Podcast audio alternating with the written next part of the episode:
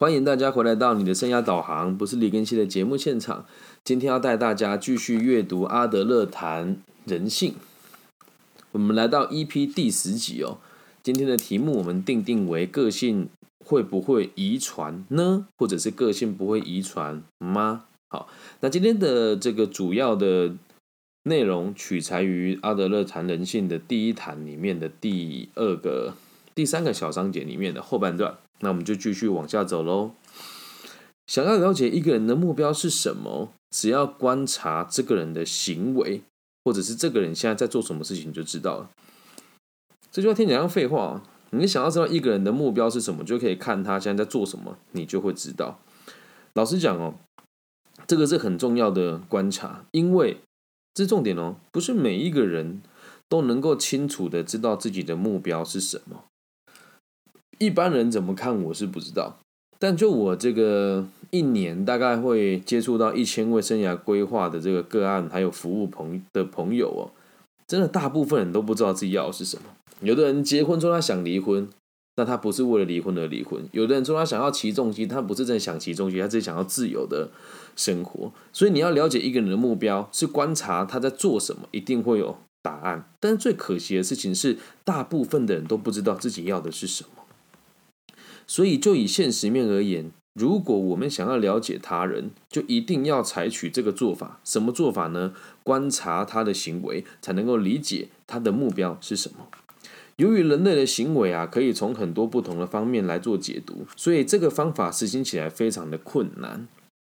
但是呢，我们可以把一个人身上的各种行为，从中摘取摘出几个选项，用图表呈现，加以比较。将图表上任两个点连起来，形成一条线。一条线代表一种心理特质，每条线的曲线出现在不同的时间。用这个方法也可以深入认识他人。这个方法可以呈现出一个人的生命形态。我先念这个原文给大家听，然后再用我的方式来解释给大家理解哦。这个状况是这个样子哦。他把我们人的行为呢，形容成是一个这个统计的概念。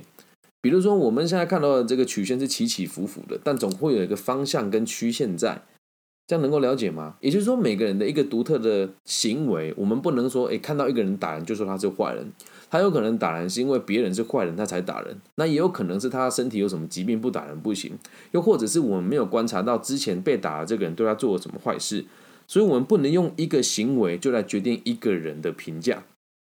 或者是就说你认识了一个人，我们必须得从全面性的方式来观察所有人的这个人的所有行为串联起来像是什么样子，才能够理解这个人真正的目标是什么。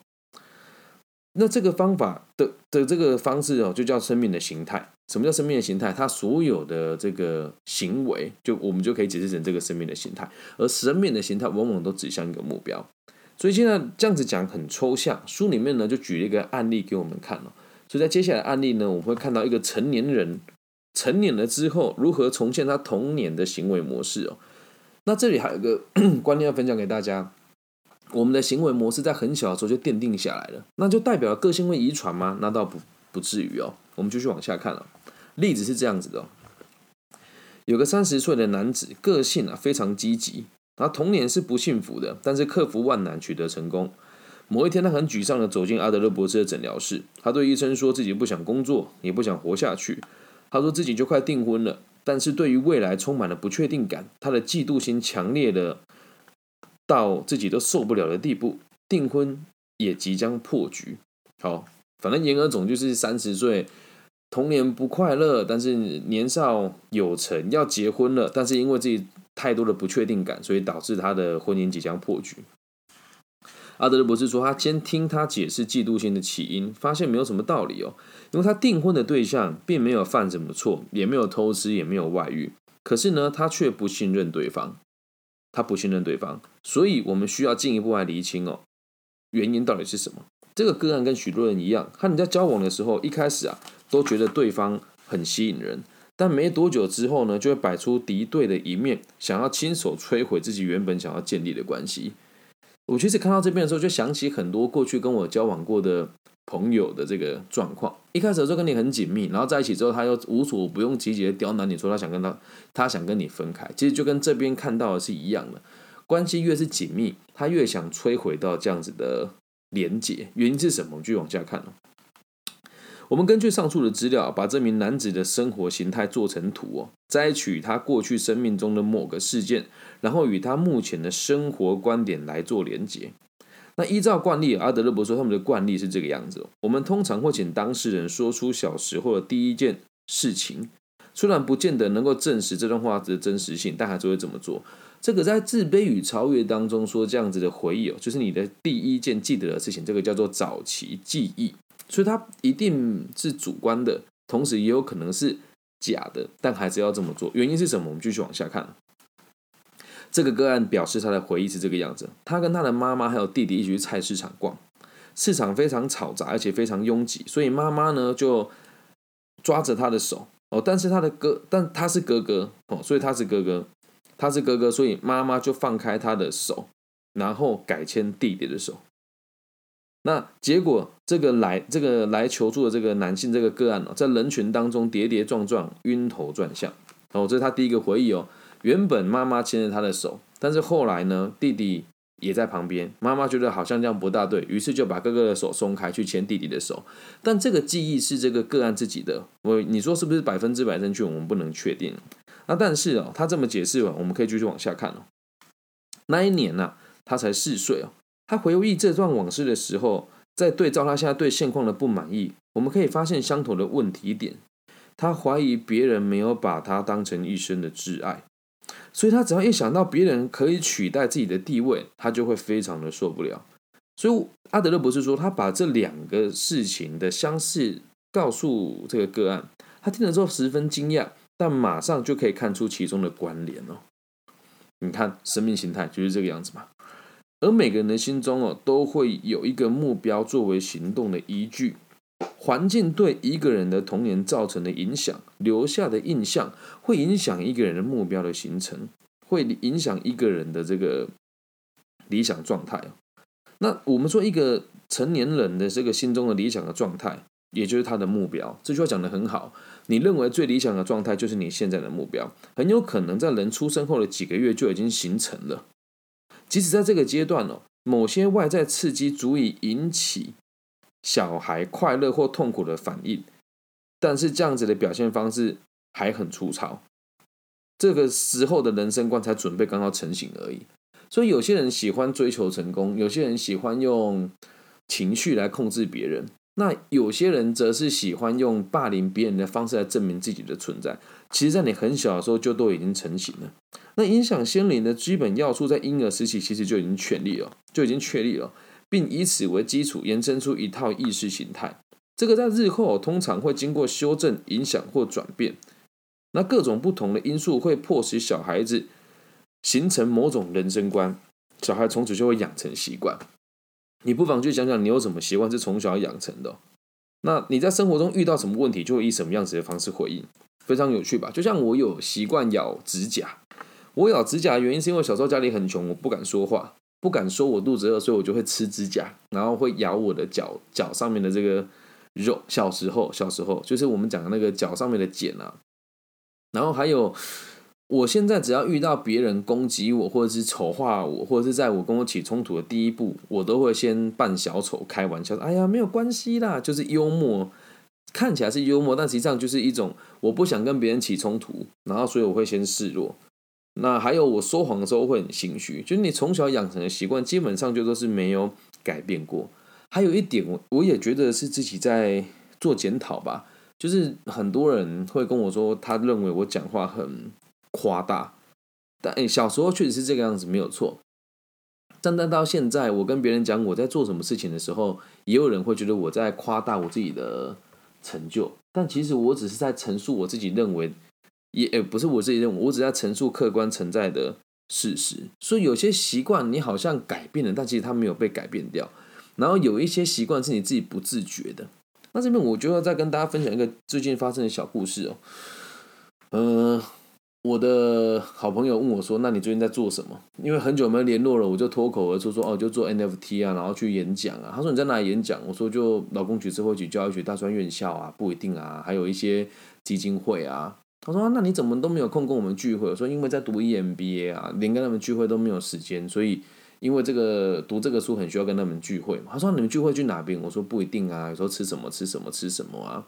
然后同学年纪比较大，他说那你同学有哪些人？我就介绍给他听嘛，上市贵公司的主管啊，或是这中高阶已经戒退的这个 CEO 啦，或是这个公司里面的中流砥柱啊等等的。结果回去之后，他跟别人转述说，他打电话给我，我在跟他炫耀我的成就。那你说这样子说大话，我们讲的某一些习惯，也会不也不一定是你的个人的行为，有的是别人看你的这种小时候所做的事情，就会认为你还是跟小时候一样，很有趣吧？所以这个 这件事情最近有点有点困扰我，就前两天也因为这个事情我很很在意啊。不过看完这本书之后，我就觉得，哎，不会啊，很正常啊，因为。你会对你的生命的解释产生习惯，那也会有某些人，因为你小时候的样貌，对你解释某一些解释的时候，就是以他的习惯来进行，所以这个养成习惯从你很小就开始累积了。那继续往下看了，有些研究人员他认为，成人的个性在婴幼儿的时期就可以看得出来喽。其实这么说哦，其实一点都没错。但是这些反映出很多人的观点哦，他们说小孩子的个性都是来自于遗传的。个性和人格特质遗传于父母的这种观点哦，所造成的伤害是十分可怕的。这个在《自卑与超越》这本书当中哦，他阿德勒博士是这么说的：他说，如果如果我们的性格，如果我们的个性是可以被遗传的话，那我们教书跟受教育的目的是什么呢？就没意义了嘛。所以他在这本书里面也提出哦。这样子的观念对教职人员的工作会造成妨碍，会弱化教职人员的信心。当他们看到学生的课业表现不佳的时候，或是他的品性不优良的时候，只要把矛头指向遗传，就解决这个问题了。而这个这个绝对不是教育的本意，能够理解吗？所以，我们来中整一下今天的重点哦，要让大家明白一件事情：我们的个性是不会遗传的。但是呢，我们的这个生活的形态跟我们的个性，在你很小的时候就已经打定一个方向，只是我们自己不知道。那要从根本去改变它，其实相当难。那如果我们今天没有读过《自卑与超越》，读到这边可能有个疑问是：那照你这个逻辑讲哦，我们研究过去好像就没有意义了。但以我研究个体心理学到现在，我的想法是，我们研究过去的目的是想要让自己跟让个案知道。为什么你现在会有这种错误的解释方式？仅此而已，而不是只是要跟他讲说你会这样子的原因是什么，然后我们要如何去治愈童年？不是这个样子的。我们要做的事情是过去发生了什么，所以造成你现在的样貌。所以我们不需要再讨论过去，我们只需要给过去一个新的解释，给过去一个新的诠释，你会造成不同的价值观。然后你要如何对过去产生不同的解释呢？你就必须得要有明确的。目标。那在后面这个今天这一节下半部，他提到一件事情是，环境对一个人的童年所造成的影响，留下的印象会影响一个人目标的形成。这句话是成立的，因为小时候的环境确实会对你造成影响。但如果我们以生物学来讲说遗传，那就不对了。一个人的父亲如果脾气暴躁，他的孩子就不一定会脾气暴躁。那如果他的父亲怎么样，孩子就怎么样的话，基本上就不需要。